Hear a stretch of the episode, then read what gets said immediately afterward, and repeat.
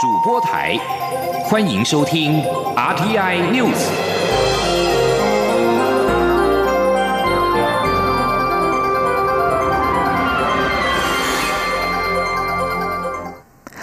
各位好，我是张旭华，欢迎收听这节央广主播台提供给您的 RTI News。香港铜锣湾书店将再现台湾。铜锣湾书店在台重建线上募款，从五号晚上八点启动之后，截至今天傍晚的六点，已经募得超过新台币三百万元资金，达到基本目标。募款活动仍然在继续。发起人林荣基说：“大家踊跃捐款，让他非常意外，也非常高兴。这代表许多人有着共同理念和想法，希望支持铜锣湾这个自由的书店在台湾重开。”二零一五年的十月底，铜锣湾书店老板、员工，包括店长林荣基在内，共五人先后失踪，最后证实遭到北京逮捕。当局指控他们在中国大陆非法销售书籍。受到铜锣湾书店事件影响，香港出版自由急剧萎缩，书店也不敢再贩售可能引起北京当局不满的书籍。林荣基计划未来在台北西门町重开铜锣湾书店，他也期待这里可以作为交流的平台。他将邀请专家学者在书店里举办座谈，和读者进行不定期的交交流。德国总理梅克尔今天对北京展开两天访问时表示，美中贸易战影响了全世界，他希望能够迅速解决，同时也表达对香港现况需要和平解决。梅克尔和中国国务院总理李克强举行会谈之后，两人举行了联合记者会。李克强在联合记者会上说：“中国希望能够避免香港的骚乱。”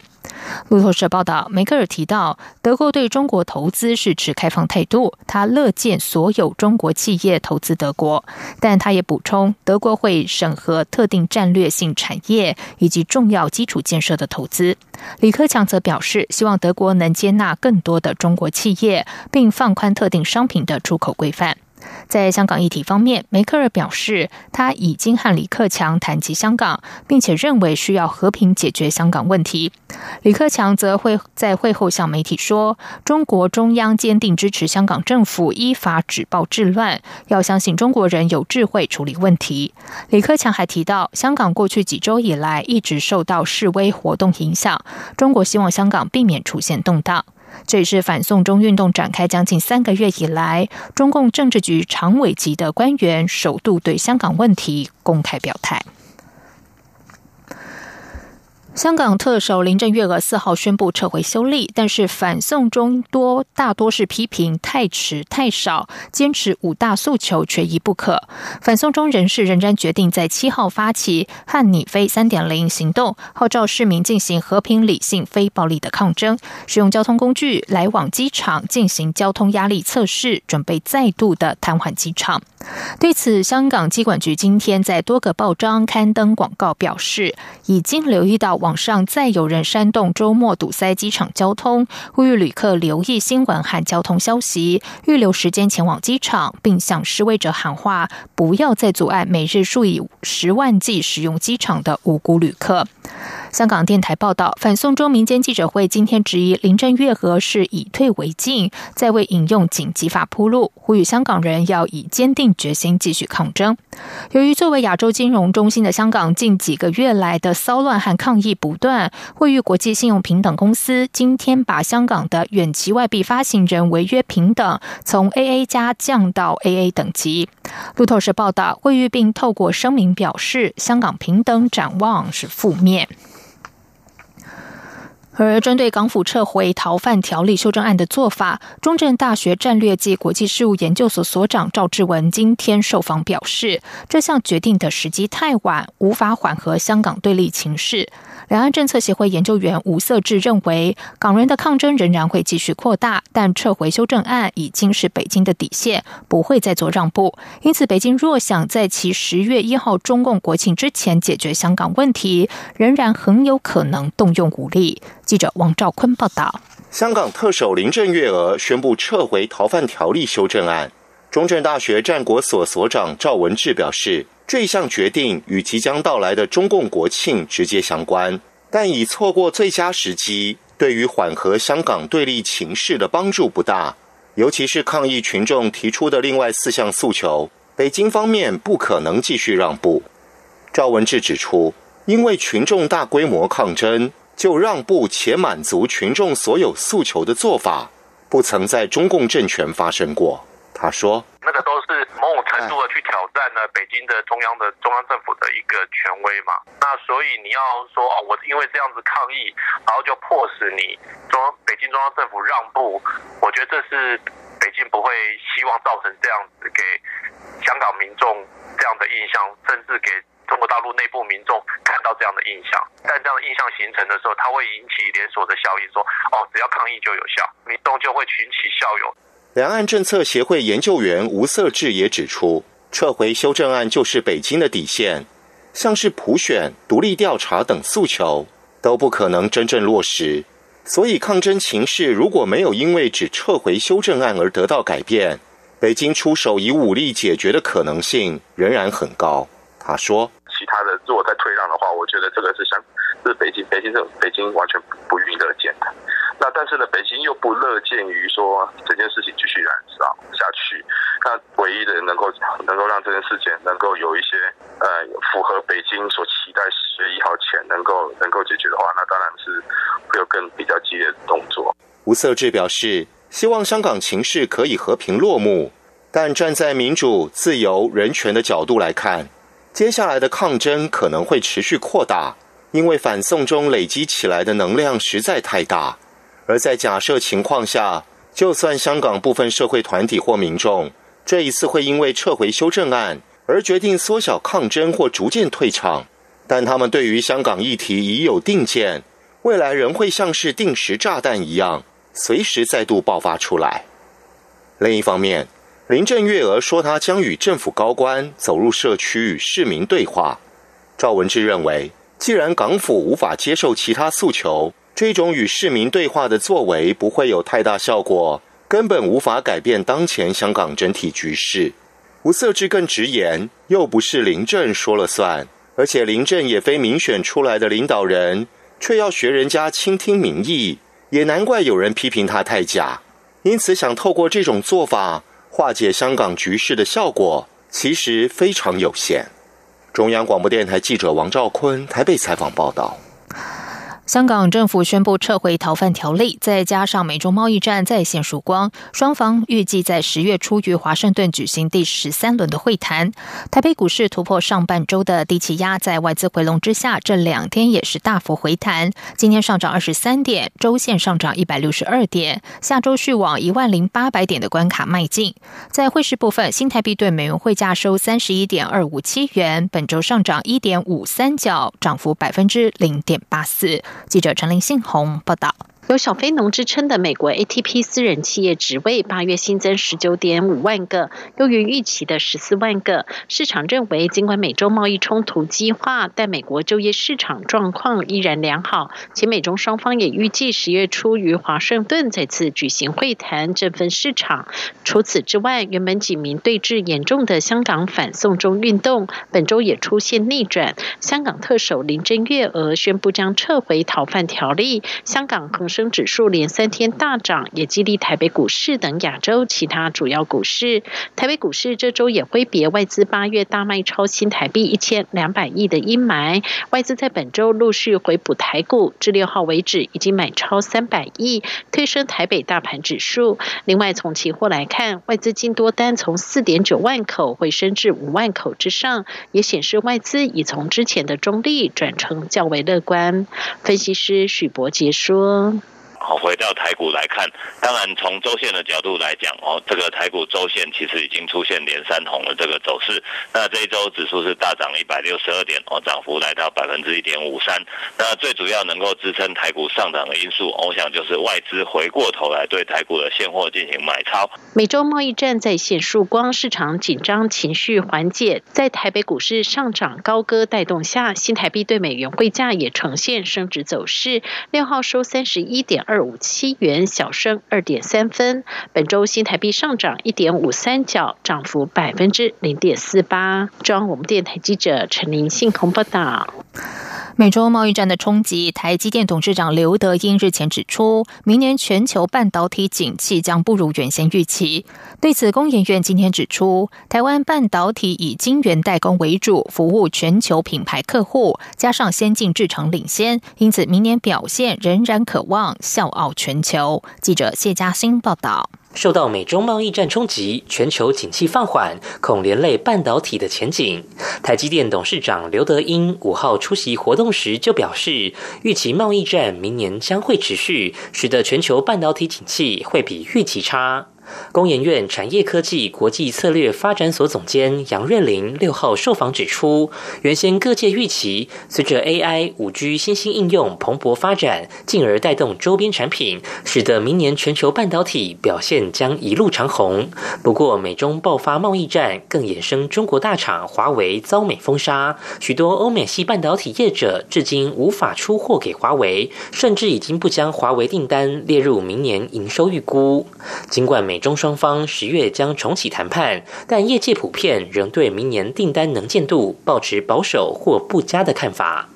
不过，杨瑞麟强调，欧美半导体着力在车用、类比、工业用等领域，但台湾半导体则以晶圆代工居多，加上技术领先，像是台积电的七纳米制程，是各大品牌客户发展 AI、五 G 产品应用所需要的元件。因此，台湾明年表现将相对优于全球半导体业。他说：“不管是日月光也好，台积电也好，对我们来说，能见度来讲，会比全球半导体产业来的比较高。以明年来说，其实过去几年都是，就是台湾的半导体产业的成长率是高过全球半导体产业成长率的。再来就是台湾的晶圆代工的成长率也是优于全球。”杨瑞麟表示，虽然全球业界对前景仍有不同想象，但目前多数的共识认为，半导体景气要到明年下半年才会比较乐观，且有机会一路畅望至二零二一年。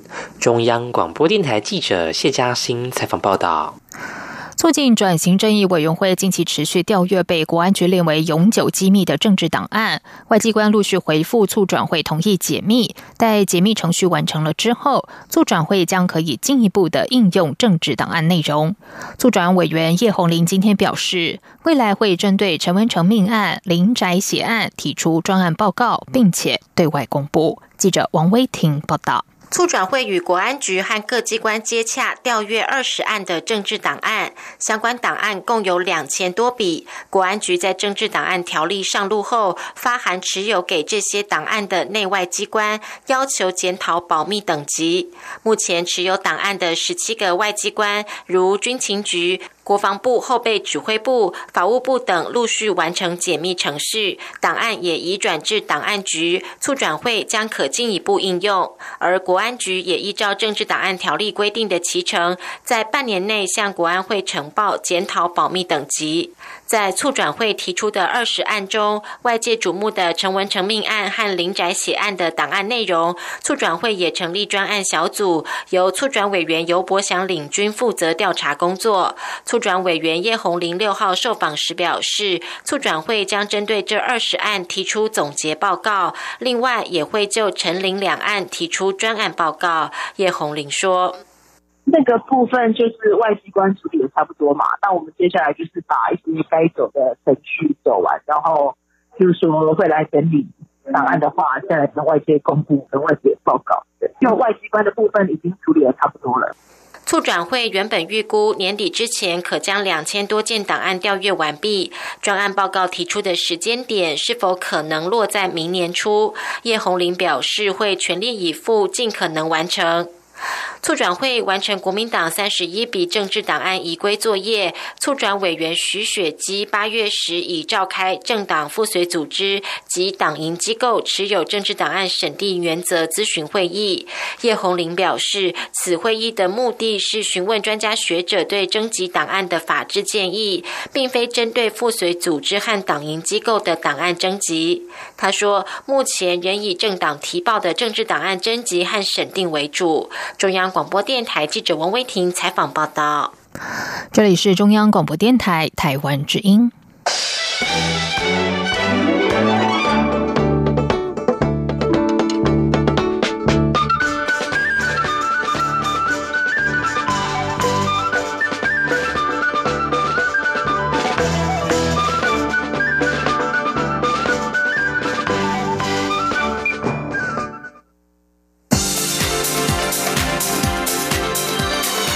这里是中央广播电台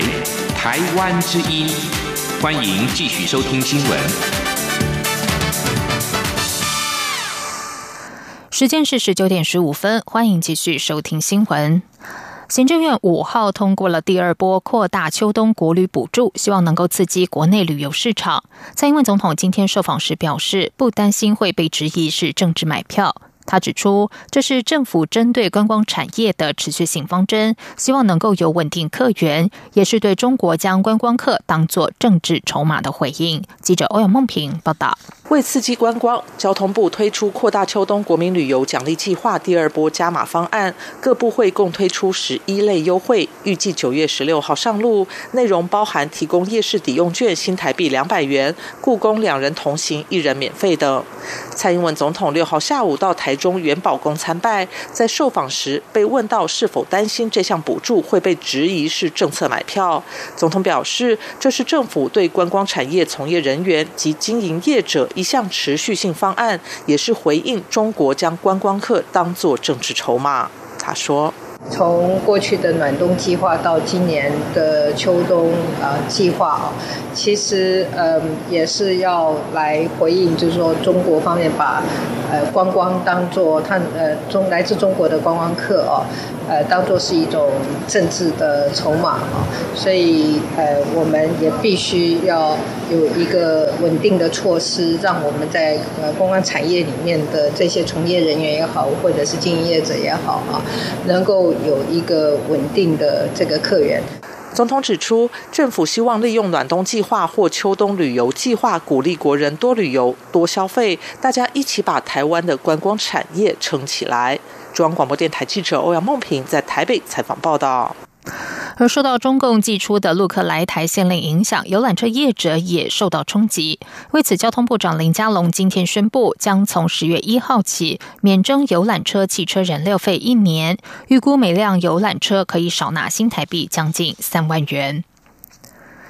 俗称 Uber 条款的汽车运输业管理规则第一百零三条之一修正案即将于十月六号正式开罚，违者最高可处新台币九万元的罚款。为此，网络轿车平台代雇驾驶自救会今天前往交通部陈情，抗议无法在期限内完成人车合法化。对此，交通部长林佳龙首度松口，会严议缓冲期，让有心合法的业者有路可走。记者吴立君报道。针对 Uber 假租赁车业者为名行计程车营运之时，不仅未遵守租赁车应以时租或日租为计费标准，还提供 Uber 司机及时派遣、短途载客及自定费率，严重冲击计程车司机的生计。交通部今年五月底修正通过 Uber 条款，严令 Uber 司机遵守时租或日租计费等规范，否则将处新台。台币九千元以上、九万元以下罚还。尽管新法六月公告上路后，交通部特别给予 Uber 司机及业者四个月人车合法的转型缓冲期，预计十月六号才会正式开罚。不过，由于全台约有上万名 Uber 司机，即使每周都有上千人报考计程车驾驶执照，但受限于考照场次不足，考场可可容纳的考生人数又有限，因此迄今只有两千人左右拿到合法执照，还有八万人即将面临失业危机。为此，由 Uber 司机组成的网络轿车平台代雇驾驶自救会六号前往交通部陈情，希望延长执法的缓冲期。对此，交通部长林佳龙也首度松口，会严议缓冲期，让有心。合法的业者有路可走，他说：“可是这个因为必须要配套，也就是人车合法化的过程里面需要考试，需要办理很多的证件。那如果说我们以一万辆来看的话，也需要将近半年的时间才可以考完。那这个部分如果时间不足啊，我们有在延役缓冲期，务必要让有心要人车合法的业者有路可走。啊，我想这个政策方向是没有变，但是在配套的措措施。”上面我们会有一些缓冲的弹性。交通部随后也发出声明，强调 Uber 驾驶若是确实有意愿转职多元化计程车司机，但因为正准备考照或尚未通过考试等因素，以致无法在原定骑程内取得资格者，将给予一定的缓冲期，以协助驾驶人顺利转换跑道。不过声明中并未明确指出具体的缓冲时间，或十月六号究竟是否会如期开罚。中央广播电台记者吴丽君在台北采访报道。行政院主计总处今天公布八月消费者物价指数 CPI 年增百分之零点四三，连续八个月上涨。不过八月短售物价指数 WPI 则是年减了百分之三点四四，已经连续四个月负成长。创近三年来的最大跌幅。主计总处分析，短售物价指数下跌，主要是受到美中贸易战的影响，市场充满不确定性，影响到全球需求。但整体来说，物价仍然温和平稳。记者杨文军报道。主机总处六号公布八月消费者物价指数 CPI 年增百分之零点四三，连续八个月上涨。以蔬菜受到台风豪雨影响，上涨一成四最多。不过蛋类、油料费、通讯费都呈下跌，抵消部分涨幅。值得注意的是，CPI 领先指标八月短售物价指数 WPI 年减百分之三点四四，已连续四个月负成长，跌幅创三十五个月来最大。主机总处综合统计处专门委员邱淑纯分析，美中贸易战让市场充满不确定性，影响全球需求。加上石油输出国家组织 OPEC 原油八月价格平均每桶五十九美元，年减百分之十七点五，跌幅持续扩大，使得原物料价格跟着下跌。邱淑纯指出，若用回归分析来观察，WPI 约领先 CPI 两季，目前已下跌一季，还要再观察。查一季，而 CPI 也要连跌两季才有通缩疑虑。整体来看，物价仍温和平稳，没有通缩疑虑。他说，不管是消那个 CPI 的年增率，或者是核心物价指数，你看到其实它八月份的涨幅都比七月份要来的扩大一点点。所以目前我们呃看起来其实是还是没有通缩的疑虑。邱淑纯也进一步指出，十月美中要开始进行新一轮谈判，贸易战似乎又开始露出曙光，所以国际情势瞬息万变，还不用过度担心。中央广播电台记者杨文军台北采访报道。日本东京大学两岸关系研究小组今天中午特地到高雄拜会国民党总统参选人高雄市长韩国瑜。该组织是日本学术界唯一针对台湾进行长期研究的跨校跨领域研究团队。韩国瑜致辞时细数台日经贸往来的各项数据，强调双边关系紧密。韩国瑜也强调技术靠日本的重要性，希望台日企业能够深化合作，透过日本技术协助推动台湾的产业升级。此外，韩国瑜将于十月访问美国，除了会见美方政界人士，也将和智库座谈。当然，也少不了多场和侨胞的造势活动及晚宴。韩国瑜竞选办公室今天表示，先遣工作小组日前赴美磋商，而目前已经返国，等各方行程都安排确认之后，就会对外公布。另外，国民党总统初选之后，整合没有进展。对于和红海集团创办人郭台铭会面一事，国民党主席吴敦义今天受访时表示，相关事宜都委由副主席郝龙斌持续沟通。他并强调，这次国民党总统初选，各方都主张用全民调决定，大家在参与时也都承诺，谁胜出就支持谁，如果没有胜出就不会竞选。每个人都应该要守信用。台北市长柯文哲今天上午在受访时，以陈局是比较肥的韩国瑜回呛民进党立委段宜康。蔡英文总统下午被问到对此事的看法时，呼吁大家在选举过程中要谨言慎行，不要出现带有歧视性的说法，造成社会不好的示范。对于美丽岛电子报的最新民调显示，国民党总统参选人高雄市长韩国瑜的信任度还有满意度都居六都之末。蔡总统表示，高雄市民在其他许多层面也有一定的感受，在民主社会里，选民对于政治人物的表现都会有自己的评价。另外，蔡总统竞选连任办公室成员陆续到位，却传出与党中央不和。蔡总统五号首次邀集党务主管到官邸进行便当会。对此，蔡总统在今天受访时表示，其实民进党的团结意识很高，只是因为选战将要进入下个阶段，所以希望大家坐下来谈，把整合做得更好。接下来进行今天的前进新南向。前进新南向。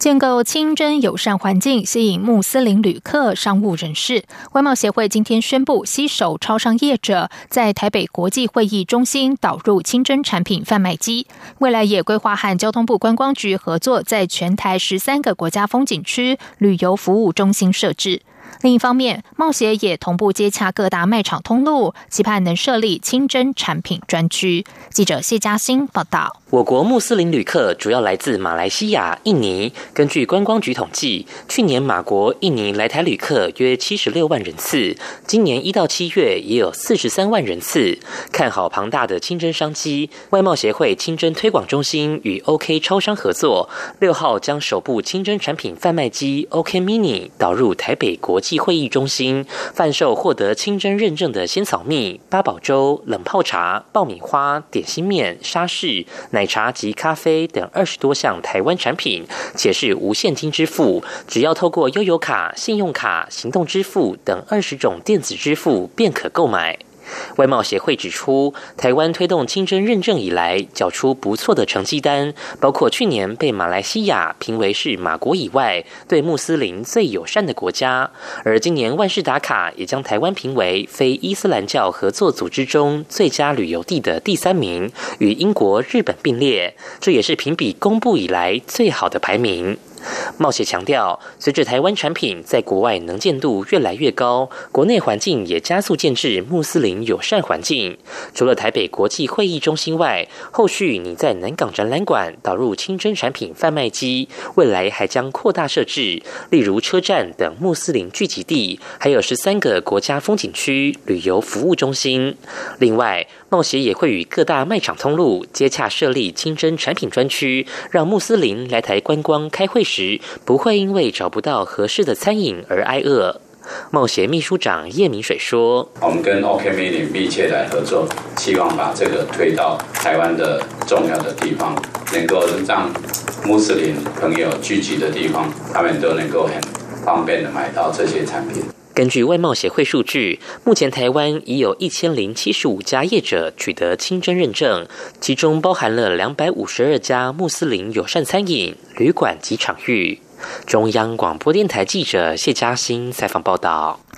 亚太护理教育联盟今天在成功大学医学院成立揭牌，十三名理监是来自八个学术单位，未来将媒合亚太护理教育资源，提升台湾护理的国际声望。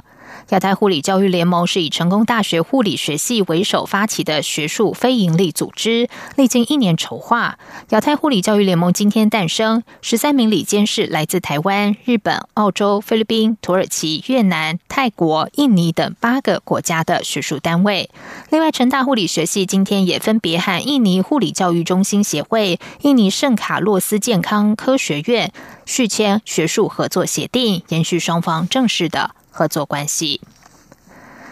台湾观光新南向拼亮点，观光局今年首度将触角从澳洲延伸到纽西兰，而观光局还分别赴纽西兰的奥克兰、澳洲雪梨还有布里斯本进行五天观光巡回推广会，扩大澳纽旅游市场的版图。观光局驻新加坡办事处主任林信任今天表示，澳洲市场于二零一八年突破十万人次大关，纽西兰则是突破一万六千人次。今年上半年，澳洲和纽西兰也分别成长了百分之十六以及百分之二十六，是观光新南向的新亮点市场。他指出，随着纽西兰航空去年十一月复航台湾，今年更首度将澳洲推广团延伸到纽西兰，意义重大。